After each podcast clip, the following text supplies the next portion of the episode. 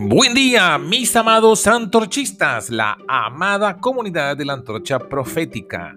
Hoy traemos para ustedes la predicación del hermano Fred desde México y se titula Vaciado de lo viejo, para que lo nuevo nos llene de vida. Está muy edificante, así que atentos, muy atentos al mensaje de hoy.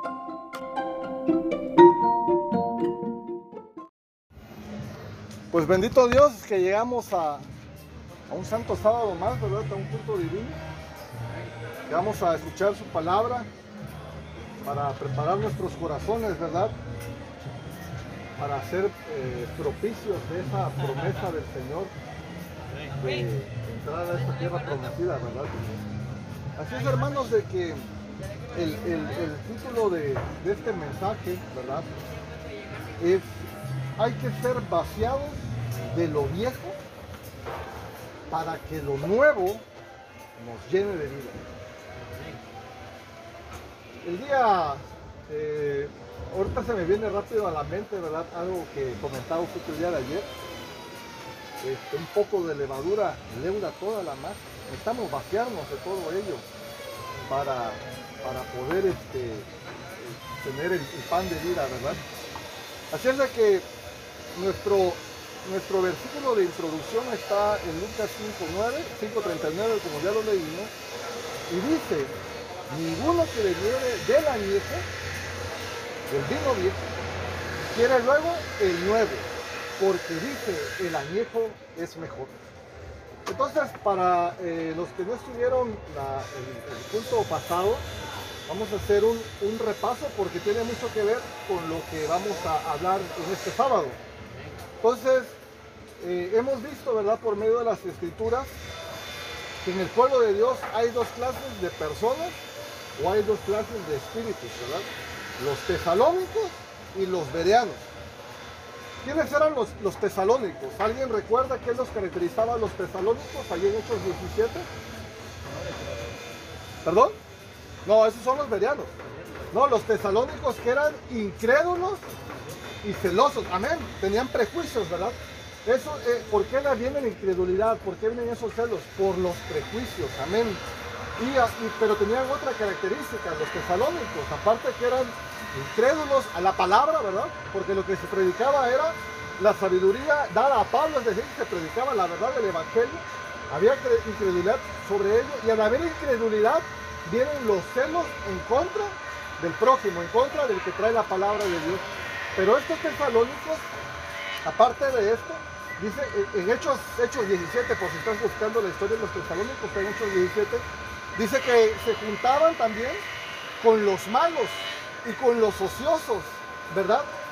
¿Qué nos dice esto? Esto es, eh, todo esto es tipología, ¿verdad? Todo lo que está escrito en las escrituras es para nosotros, es tipología. Entonces, ¿por qué estos judíos, ¿verdad? Estos religiosos porque estos conocedores de las escrituras se, juntaban con los ociosos y con los hombres malos. Ah, bueno, la respuesta la obtenemos en 2 de Corintios capítulo 6, versículo de 14. Si alguien gusta leer. Michel, ¿tienes Biblia? Pero, no tienes. Te voy a conseguir un enfoque. ¿Sí? 6.14, por favor.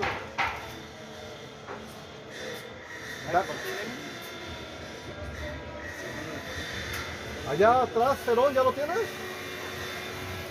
Segunda de Corintios 6, 14. Si alguien, a ver, pero el hermano falta que todavía lo, lo, encuentre. Crespo, ayuda ahí el hermano, mira, no encuentro el 6, 14. Segunda de Corintios 6, 14.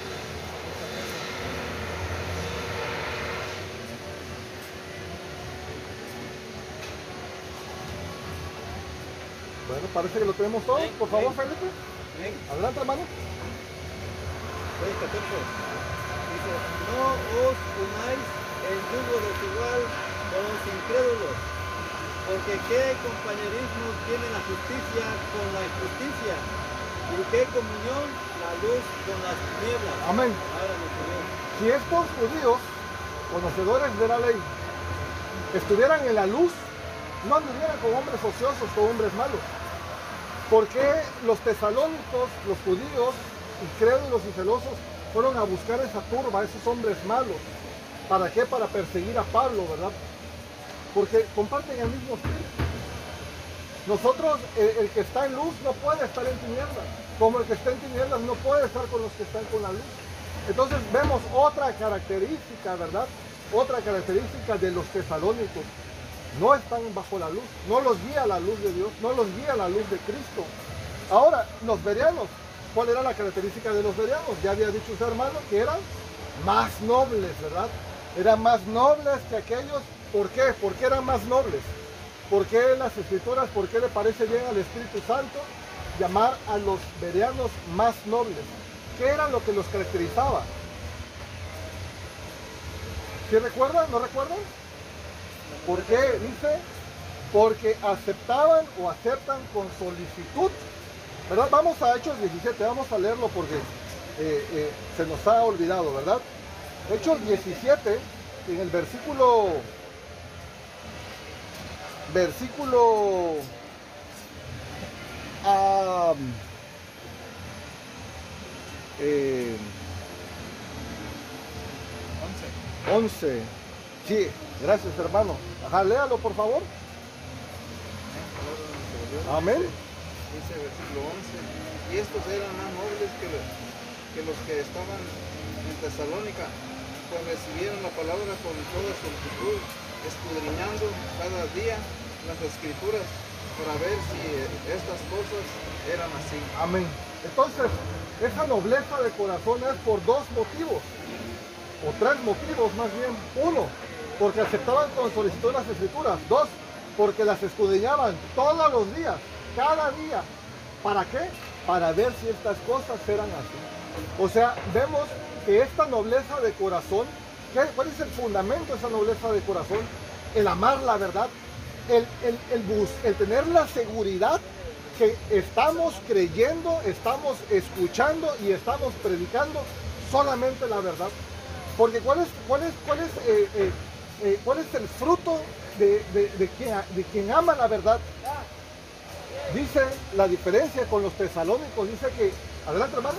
Hermanito, eh, la dice que ellos eran celosos en cuanto a la palabra de Dios. Ellos se pegaban profundamente a, a la Biblia para escribirla. No, hermano.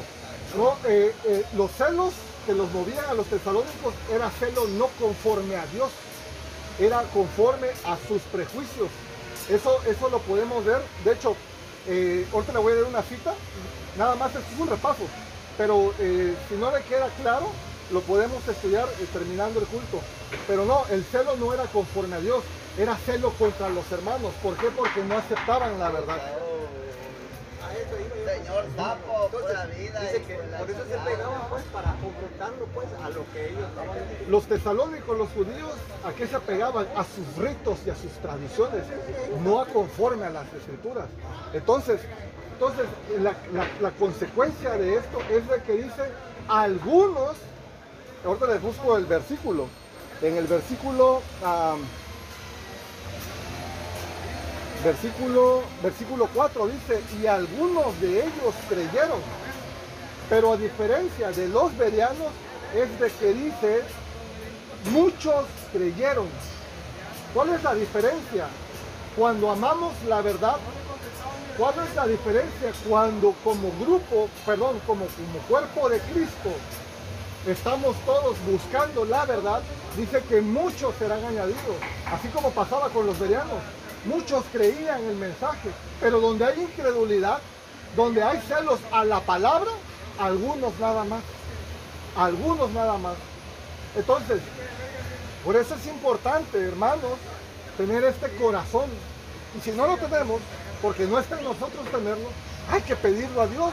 Tenemos que insistir en el Señor, así como insistimos la presencia del Espíritu Santo. ¿Para qué necesitamos el Espíritu Santo? Ah, para ser convertidos. Pero, por ejemplo, hechos, los apóstoles, ¿para qué pedían el Espíritu Santo?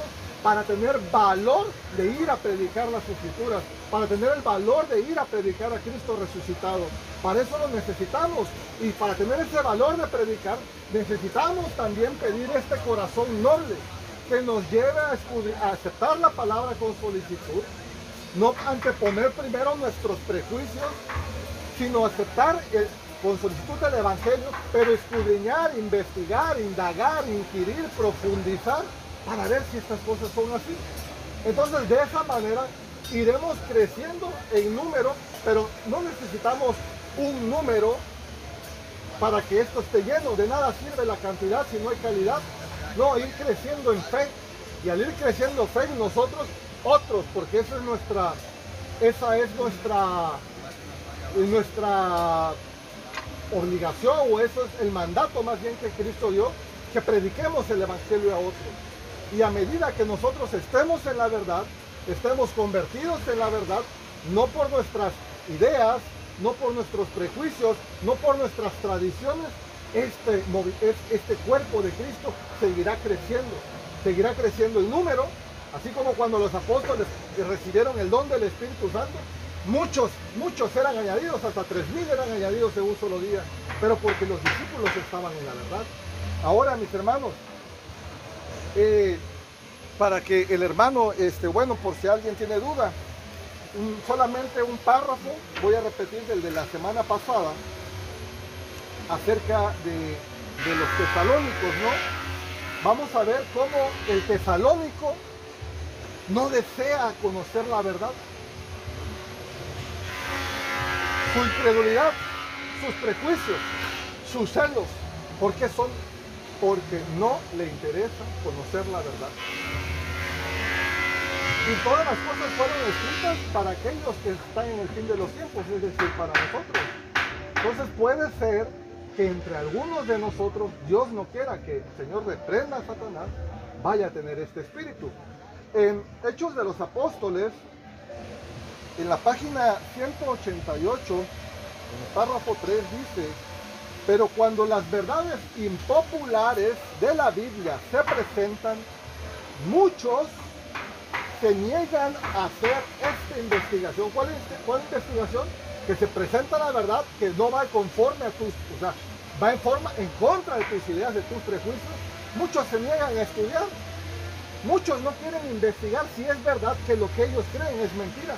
No, se aferran a su, a su prejuicio y rechazan la verdad, como sigue diciendo aunque no pueden contradecir las claras enseñanzas de las escrituras, manifiestan sin embargo extrema indisposición a estudiar las, las evidencias ofrecidas.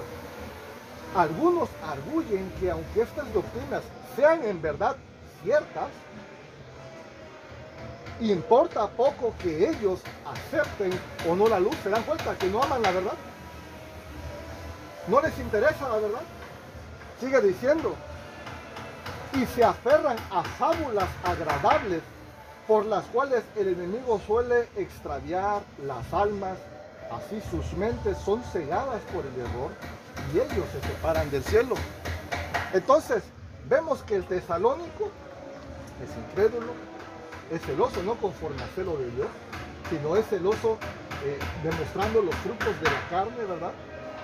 Ahora, este, no está bajo la luz, se junta con los malos, se junta con los impíos, se junta, con los tendenciosos. Habíamos visto en 2 Tesalonicenses, ¿verdad? 2.10, el motivo, si alguien le gusta leer, 2 Tesalonicenses 2.10, este es uno de los motivos por qué este espíritu los mueve, por qué no les importa la verdad, por qué prefieren aferrarse a sus prejuicios. En 2 Tesalonicenses, en el capítulo 2.10, tenemos una de las razones. Si lo gusta leer a alguien, por favor. Los 10. Sí, amén. Amén. Palabra de nuestro Dios dice, y con todo engaño de iniquidad para que, para los que se pierden por cuanto no recibieron el amor de, de la verdad para, para ser salvos. El 11, por favor. 11, versículo 11. Por esto Dios les envía un poder engañoso para que crean la mentira crean la mentira. La mentira. Amén. Entonces, sí, eh, lo que acabamos de leer, hermano es que Cuando no se ama la verdad, cuando no se ama la verdad, Dios mismo envía un poder de, de error para que se crea la mentira. Porque la verdad, ¿quién es la verdad? Amén. Cristo es, per- es personificado por medio de la verdad. En Cristo habita corporalmente toda la plenitud de la verdad, de la deidad. Entonces, Cristo es la verdad. Cuando no se ama la verdad, no se ama Cristo. Cristo, el, el Hijo de Dios, el que fue enviado para el perdón de nuestros pecados, qué grande sacrificio hizo el Padre y que el Hijo aceptó de buena manera para nuestra salvación y no lo aceptamos, lo despreciamos, qué duro, ¿no? Entonces Dios dice, espíritu de error para que creas la mentira. Tú no amas a mi Hijo, el que murió por ti para el perdón de tus pecados y para que seas redimido y seas salvo dentro de la tierra. Un espíritu de error será enviado para que creas la mentira. Ahora, pero tenemos más. En Juan capítulo 3, en el versículo 19 y 20, tenemos otra, la palabra inspirada nos revela otros motivos de por qué no se ama la verdad, de por qué hay envidias y contiendas y celos dentro de nosotros. Juan capítulo 3, versículo 19 y 20. Démosles tiempo a los demás. ¿Lo tiene Perón? Juan, el Evangelio según San Juan capítulo 3. Ayúdalo por favor. Versículo 19 y 20.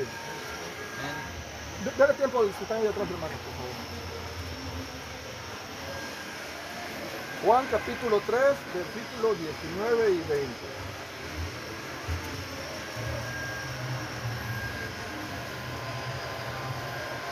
¿Ya lo tenemos? Adelante, hermano. Amén. Dice palabra, honrando primeramente al Padre y al Hijo y al Espíritu Santo, que la letra dice, y esta es la condenación, que la luz vino al mundo y los hombres amaron más las tinieblas que la luz porque sus obras eran malas. Versículo 20. Porque todo aquel que hace lo malo aborrece la luz y no viene a la luz para que, para que sus obras no sean reprendidas. Amén. Ve qué, qué- qué terrible es, hermanos. El- mucha gente, ¿verdad? Se ha introducido un mensaje eh, suave, de suavizar la palabra. Y, de hecho es el mensaje de la Odisea, ¿verdad? No, no se quiere la reprensión. Y dice, no, no juzgues, no, no, no. No, la palabra de Dios nos, nos- nos da suficiente evidencia para poder discernir espíritus. De hecho es un don del Espíritu Santo. Y esta es porque no se acepta la verdad, porque hay esa incredulidad, porque hay, hay este rechazo a la palabra de Dios. Ahí lo dice claramente. Porque los hombres amaron más las tinieblas que la luz, porque sus obras eran malas, terrible. Y el que está en tinieblas, en sus obras malas, no quiere que sus obras sean reprendidas. Por eso muchos no se acercan al cuerpo de Cristo, por eso muchos no se congregan. Porque quieren seguir así, quieren seguir en el mundo, quieren seguir en sus vicios, quieren seguir en sus pecados. ¿Por qué? Porque saben que exponer es venir a exponerse a la luz y donde la luz nos iluminará y nos mostrará nuestro pecado. Y esos muchos no los creen, pero no solo los del mundo, estamos hablando los de la iglesia también. Los de la iglesia también, dentro de la iglesia también, hay quienes no aman la verdad. ¿Por qué? Porque en sus tradiciones, sus ritos, con ello ellos se justifican a sí mismos. Y esto es una lucha espiritual la que tenemos. Por eso es que estamos engañados, o bien podemos ser engañados. Porque la lucha es espiritual, el diablo nos ciega. ¿Pero por qué nos ciega el diablo? Porque no vemos la verdad. Si nos esforzáramos por conocer la verdad y por poner y someter a prueba cada una de nuestras creencias, el Señor nos lo revelaría con mucho gusto. Si es lo que quiere es que salgamos todos, que nadie se pierda, sino que todos volvamos al arrepentimiento. Ahora, tenemos un motivo más que nos, sigue demostrando, ¿verdad? ¿Por qué no les importa la verdad? ¿Por qué hay estos, esta incredulidad? En el libro del profeta Jeremías, en el capítulo 6, en el versículo 6, perdón, eh, 6.10, Jeremías capítulo 6, versículo 10,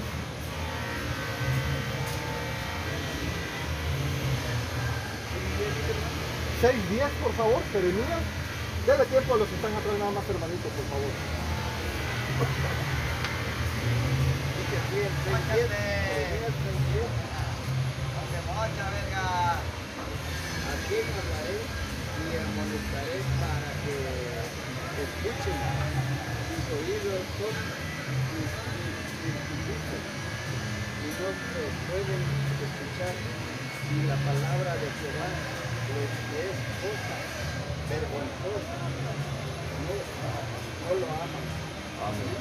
Terrible, ¿verdad? Incircuncisos de corazón. Dice el Señor, ¿a quién tengo de hablar y amonestar?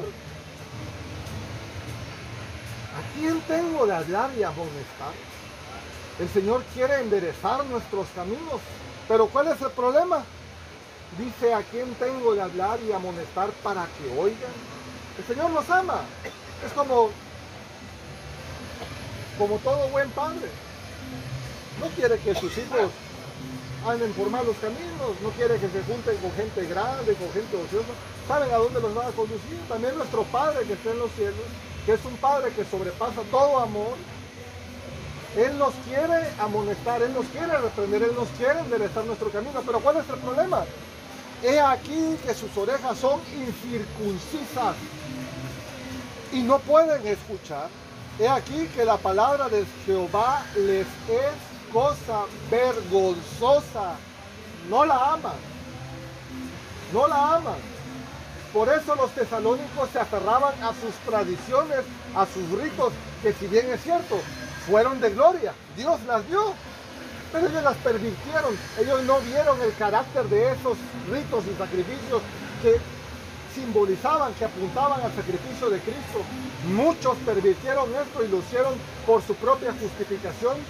Se olvidaron del sacrificio de Cristo y creyeron que por el hecho de ir y asistir y cada día y todos los días y hacer sus ritos y sus ceremonias iban a ser salvos, lo pervirtieron y vemos que cómo su, su corazón se convirtió al punto de matar al que esperaban para que trajera redención a Israel. No entendieron nada y circuncisos de corazón, duros de servir, decía Deuteronomio 8:6, ¿verdad? Duros de servir, duros de corazón. No tenemos un corazón de carne. Y para eso vino Cristo, para darnos ese corazón de carne. Pero si no amamos la verdad, no amamos al Señor y por tanto nos quedamos con esa dureza de corazón. Ahora, con uno más, y este me parece bastante interesante, porque bien debemos de saber, ¿verdad?, que la, que la ley es espiritual, la palabra de Dios es espiritual. Y si nosotros todo el tiempo solamente alcanzamos a ver en las escrituras un lenguaje terrenal, un lenguaje carnal, este, debemos de orar para tener más discernimiento porque todo es espiritual también. Ahora miren, Ezequiel capítulo 33, allá adelantito de Jeremías, tantito adelante, por favor. Dice, ajá, versículo del 1 al 5. Vamos a ver con esto, con esto ya no nos debe de quedar duda que al tesalónico, al incrédulo sobre la palabra, no le interesa la verdad, no ama la verdad, le importa muy poco la verdad. Lea, hermano, por favor, Lenin. Amén, versículo 1 al 5, por favor. Vino mi palabra de Jehová diciendo, Hijo de hombre, habla a los hijos de tu pueblo y dile, cuando trajere yo espada sobre la tierra y el pueblo de la tierra tomare un hombre de su territorio y lo pusiere por atalaya. Y el, si él la espada sobre la tierra y tocare trompetas y avisare al pueblo. 4. Cualquiera que oyere el sonido de la trompeta y no se apercibiere, y viniendo la espada lo hiciere, lo hiriere, su sangre será sobre su cabeza. 5. El sonido de la trompeta oyó y no se percibió, apercibió, su sangre será sobre más el que se ap- apercibe, apercibiere, librara su vida. El seis, Hasta el cinco nada más. Pero Hasta el cinco. Sí, hermano, gracias. Ahora miren, hermanos, aquí hay algo bastante interesante.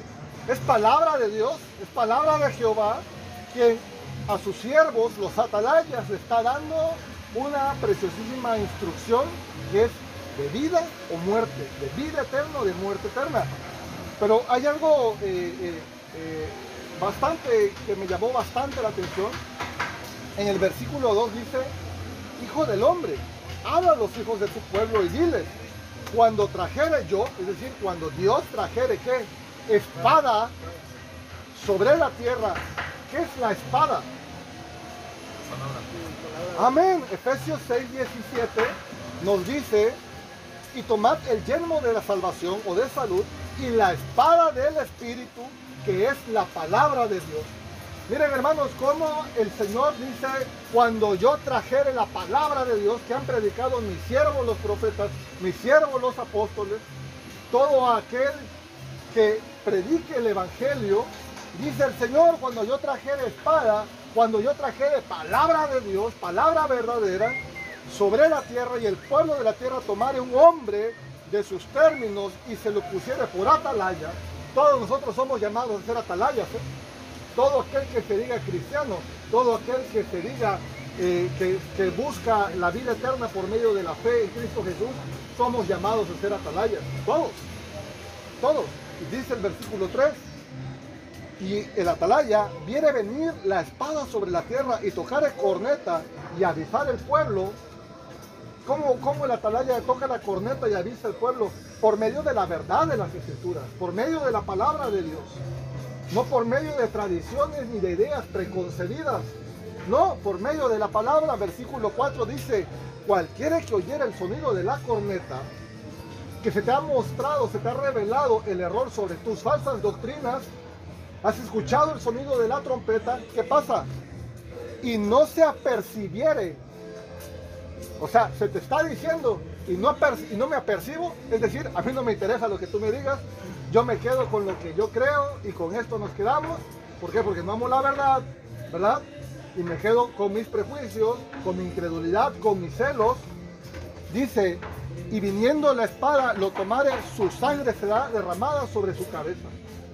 El que aquel que no acepta la verdad, no acepta la corrección sobre sus falsas creencias, hermanos, él mismo está sellando su suerte para el libro de la vida, más bien sería para el libro de la muerte. No se percibe, no le interesa. No le interesa. Entonces su sangre será sobre su propia cabeza. Versículo 5. El sonido de la corneta oyó, escuchó la corrección, escuchó la reprensión, escuchó la amonestación, se le mostraron las evidencias de la verdad, pero ¿qué dice él? Y no se apercibió, no le importó, no le importó.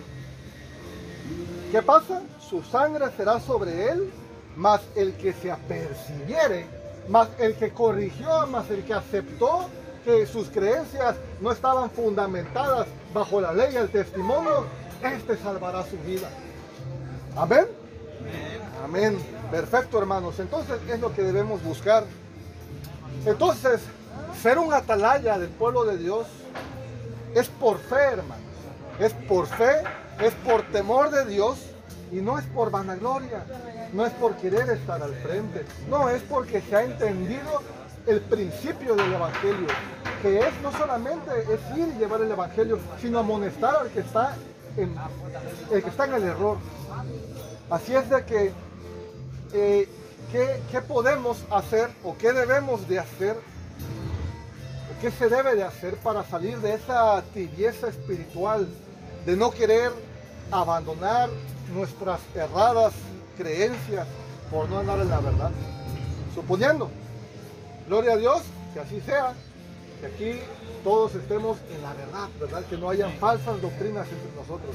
Pero ¿qué, qué pasaría si hubiera entre nosotros? ¿Qué necesitamos para salir de esas falsas doctrinas? ¿Qué necesitamos para tener ese encuentro con la verdad? ¿El error santifica? No, solo la verdad. Juan 17, 17, santifícalos en tu verdad, tu palabra es verdad. Entonces necesitamos la verdad de las escrituras. Sin santidad tampoco podremos ver al Señor. Necesitamos tener la santidad que nos da la verdad de las escrituras. Ahora, yendo hacia nuestro, hacia nuestro texto de, de- de- cuestión que está en Lucas capítulo 5, pero vamos un poquito para atrás y con esto me voy a apoyar ahora con el deseado de todas las gentes, con la inspiración del deseado de todas las gentes, donde nos arrojará aún mucho mayor luz hacia esta cuestión de que ningún espíritu, es decir, ningún hombre, ningún alma más bien, debe de, debe, debe de mantener este espíritu tesalónico en nuestras vidas. Eh, Lucas capítulo 5, versículo 36, si alguien gusta leerlo, por favor. Lucas 5, 36.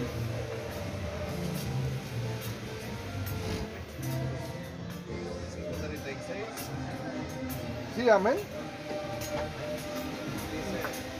Dice 5.36 y les dijo también una parábola, nadie, nadie corta un pedazo de, pedazo de un vestido nuevo y lo pone en un vestido viejo, pues si lo hace, no solamente rom- rompe el nuevo, sino, sino que eh, el remiendo sacado de él no armoniza con el viejo.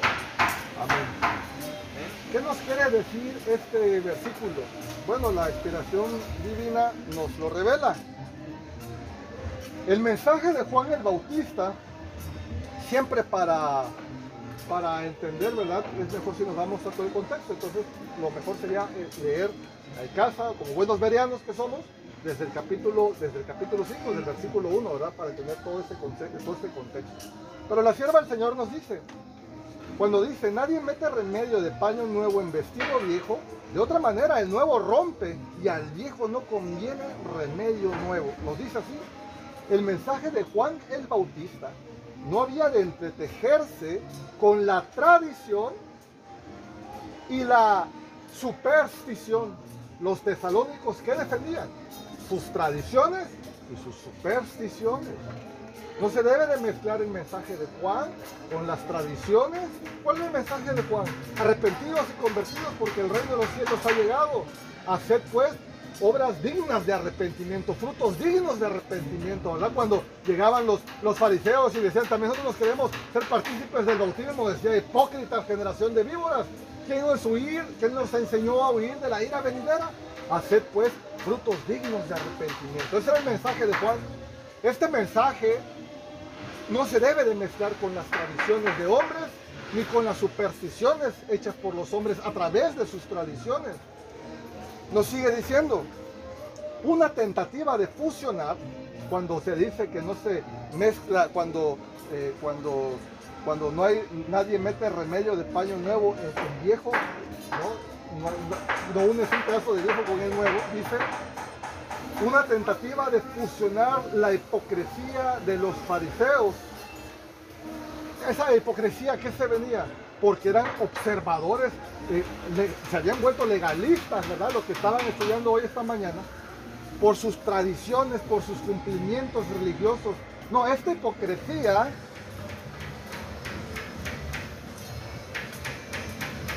una tentativa de fusionar la hipocresía de los fariseos con la devoción de Juan no lograría sino hacer más evidente el abismo que había entre ellos. Ni tampoco podían unirse los principios de la enseñanza de Cristo con las formas del fariseísmo.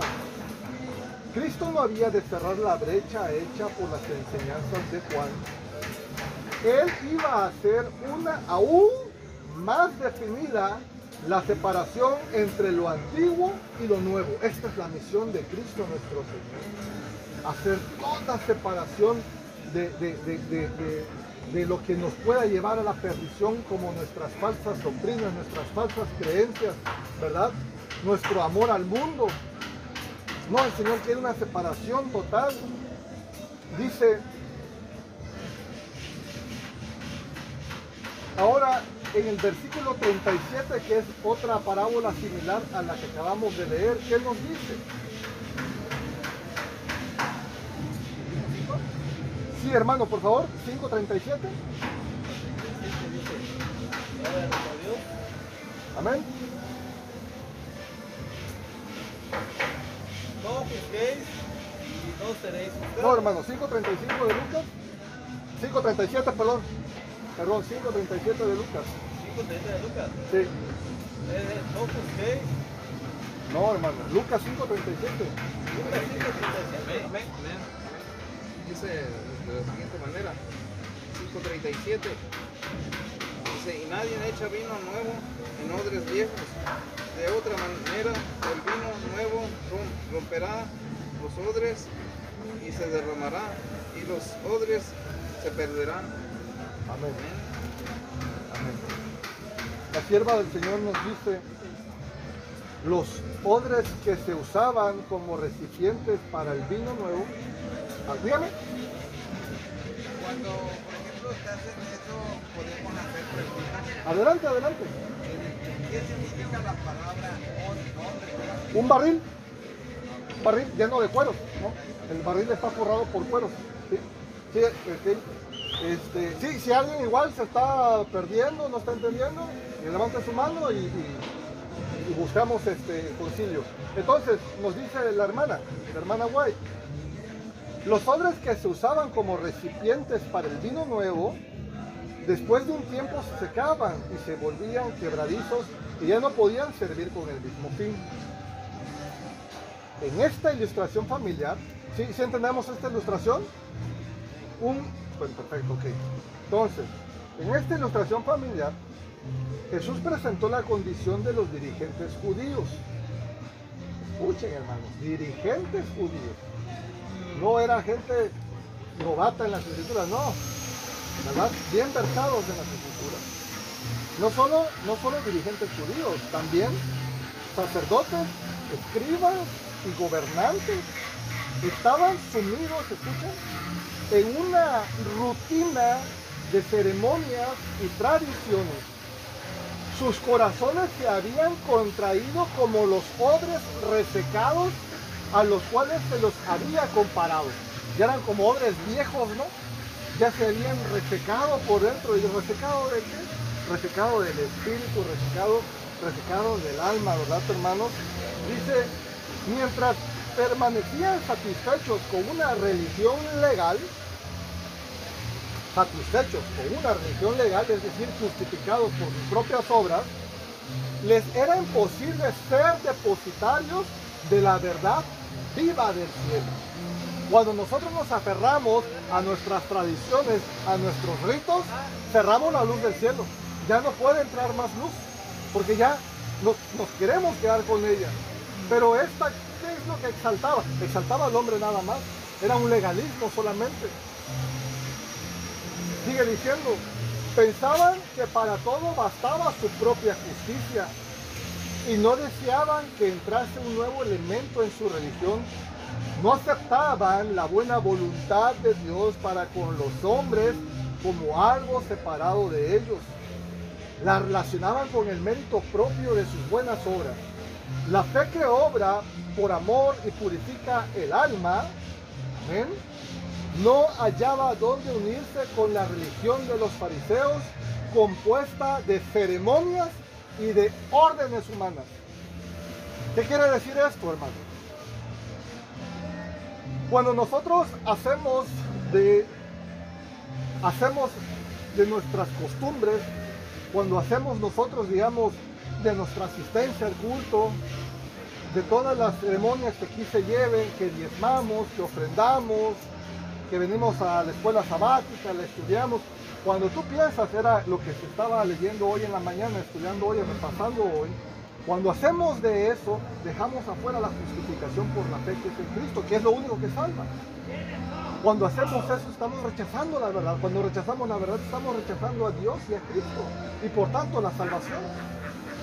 Entonces, la verdad vital de Dios, como el vino en fermentación, reventaría los viejos y decadentes odres de la tradición farisaica. Nuevamente, necesitamos sacar toda levadura. Toda levadura. ¿Qué son levaduras? Jesucristo decía, guardados de la levadura de quién? De los fariseos, de los, de los saduceos y de Herodes, ¿verdad? Es decir, las falsas doctrinas. Tenemos que sacarnos toda falsa doctrina, tenemos que hacer una depuración del alma de todo lo que creamos. Necesitamos someter a prueba que todo lo que creemos es así, como dice el Señor, y de esa forma estaremos siendo llenados nuevamente de esta agua, ¿verdad? De esta agua que es Cristo Jesús, es agua que nunca, nunca nos volverá a dar sed. Así es de que dice, continúa, los fariseos se creían demasiado sabios, otra palabra clave. Y, y, ahora vamos a ver que este mensaje está muy ligado al mensaje de la Odisea. Muchos podemos llegar a creernos ricos, ¿por qué? Por el tiempo que llevamos. Muchos exaltan el tiempo que llevamos y por los servicios que has llevado, que has pasado por diácono, que has sido el cargado, que has sido tesorero, que has sido... Y muchos exaltan, como a los fariseos, esto como su justificación. Pero lo que no estamos aceptando, dando cuenta, es que estamos cerrando la luz de Dios, la luz del cielo, que verdaderamente nos va a convertir y que nos va a asegurar la salvación. Entonces, repito, los fariseos se creían demasiado sabios para necesitar instrucción, demasiado justos para necesitar salvación, demasiados altamente honrados para necesitar la honra que proviene de Cristo. Escuchen, el Salvador se apartó de ellos para hallar a otros que quisieran recibir el mensaje del cielo. Siempre el verdadero pueblo de Dios va a ser poquito remanente.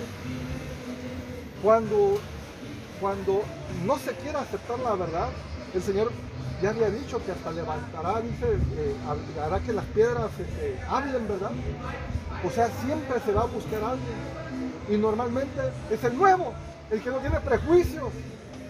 Es aquel que, que, que, ha sido tocado por el Señor, porque el Señor a todos nos toca, a todos, el Señor quiere, a todos nos llama al arrepentimiento, nada más que no lo obedecemos o no lo queremos escuchar. Pero de repente hay uno por ahí, ¿verdad? Que es un odre nuevo, que no tiene prejuicios, que no tiene levadura. Hermanos, gloria a Dios, este será lleno del Espíritu Santo. Y me gustaron las, las alabanzas que tocamos, que, que, se escogió en la mañana hoy, gloria a Dios, porque hablaba que teníamos que ser como niñitos, ¿verdad? Y el niñito no, está prejuiciado. El niño se hace, se hace malo porque el hombre, el adulto, lo llena de prejuicios, le mete miedos, le mete ideas. Pero el, niñito es inocente, como un odre nuevo. A un niño si le, tú le explicas, uh, rápido aprende. En cambio ya uno, eh, uno que ya está viejón, ya las mañas ya no muy, este, lo vamos a hacer entrar en razón, ¿verdad? Así somos, somos como odres viejos. No, necesitamos ser como odres nuevos. Ahora, eh,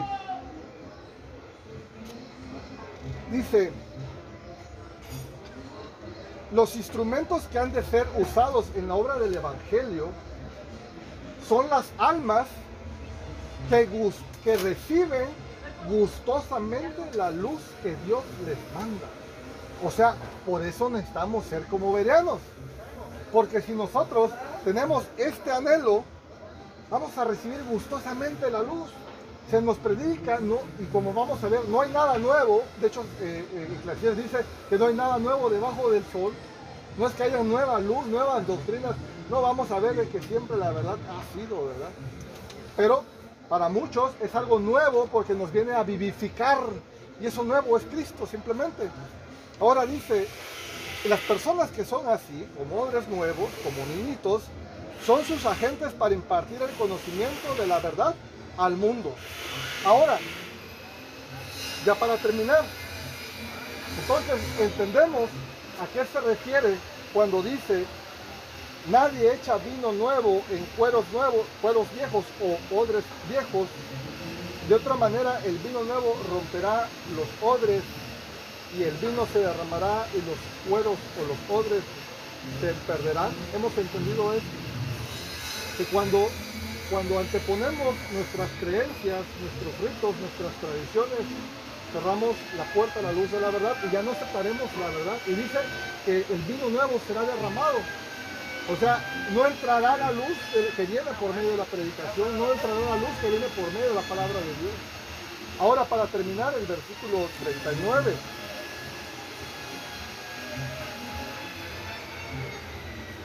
Adelante, este, Michel.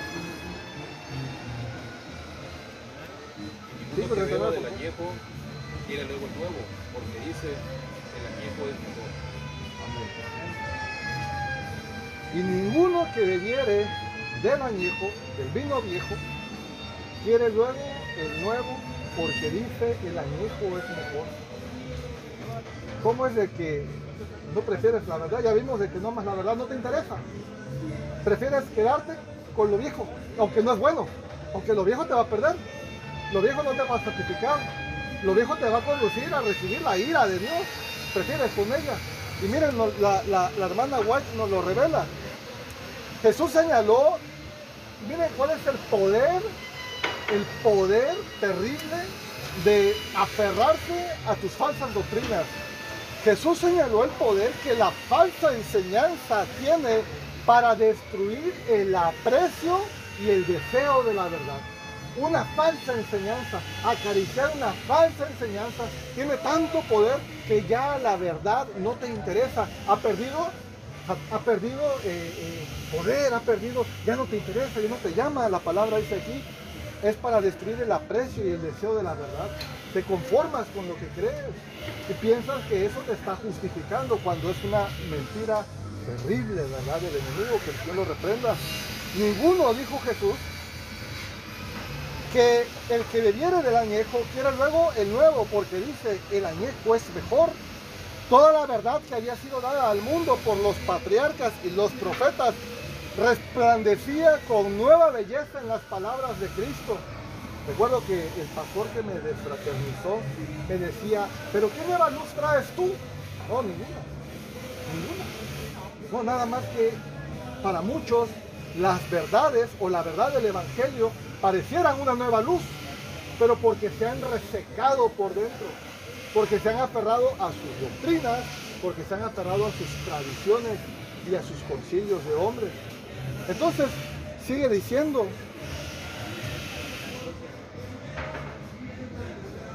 pero los escribas y fariseos no deseaban el precioso vino nuevo hasta que no se vaciasen de sus viejas tradiciones, costumbres y prácticas, no tenían en su mente o corazón lugar para las enseñanzas de Cristo. Necesitamos vaciarnos de todo lo que hemos traído. Necesitamos vaciarnos de todo lo que hemos bebido de Babilonia. Todo.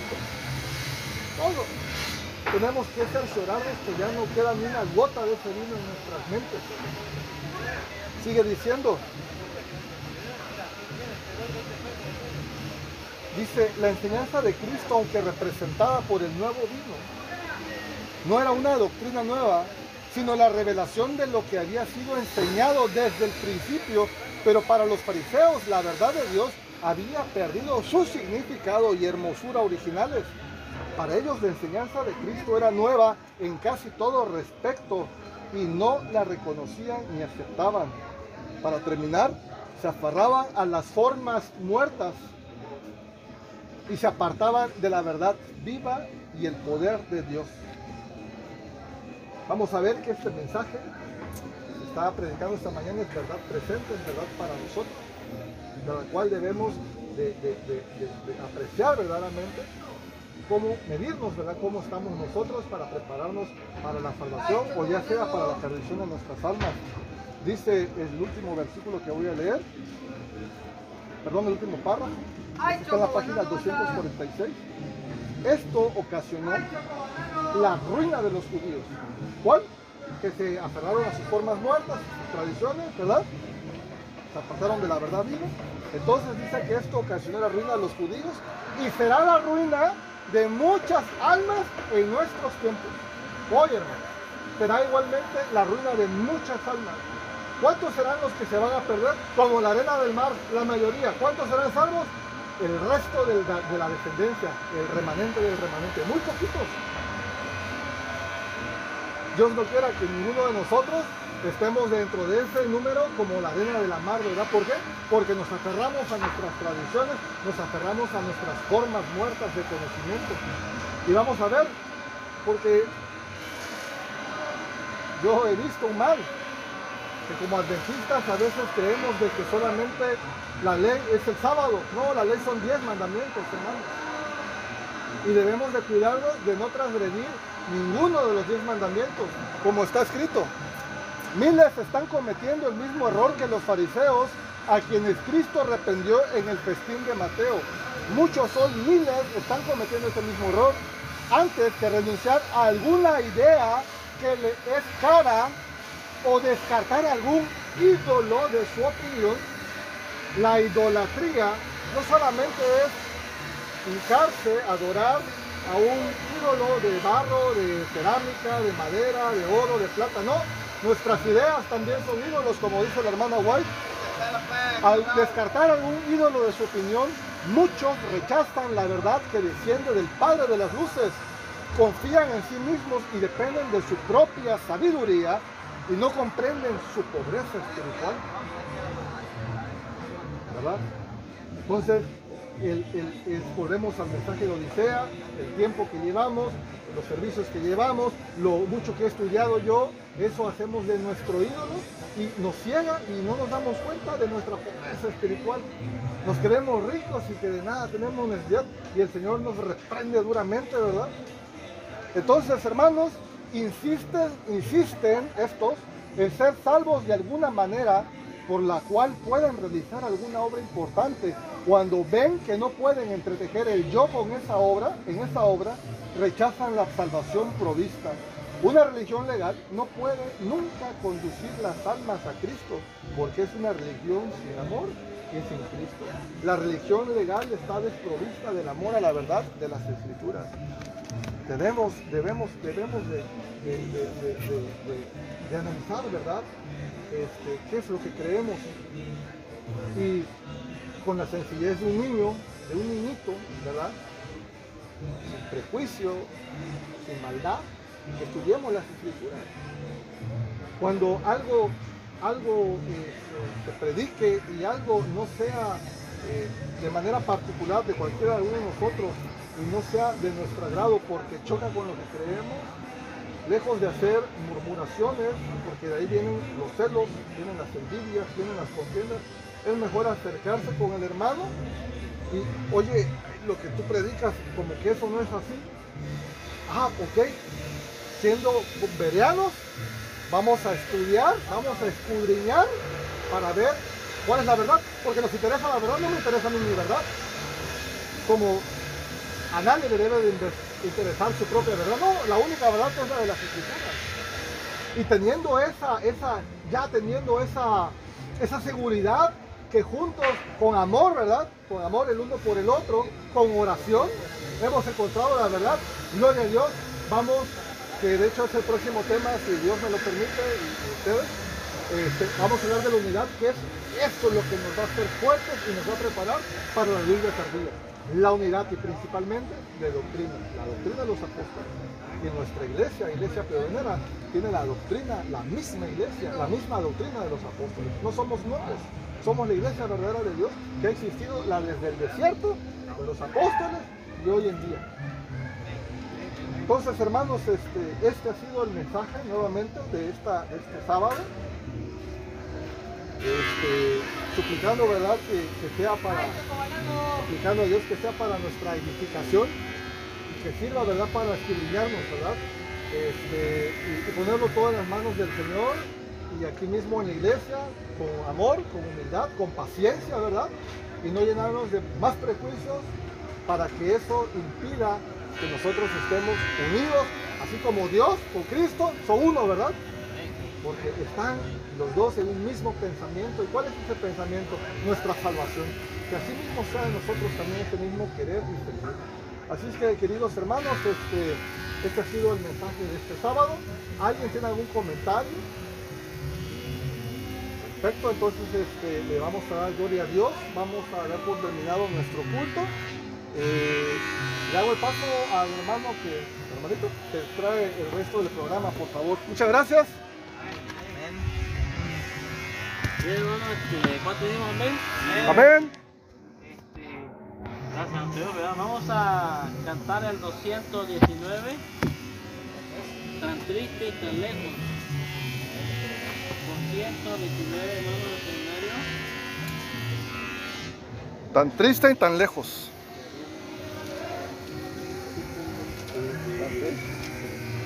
219 en el escenario. 219. Y 222 en el viejo. 219 y 222 en el viejo.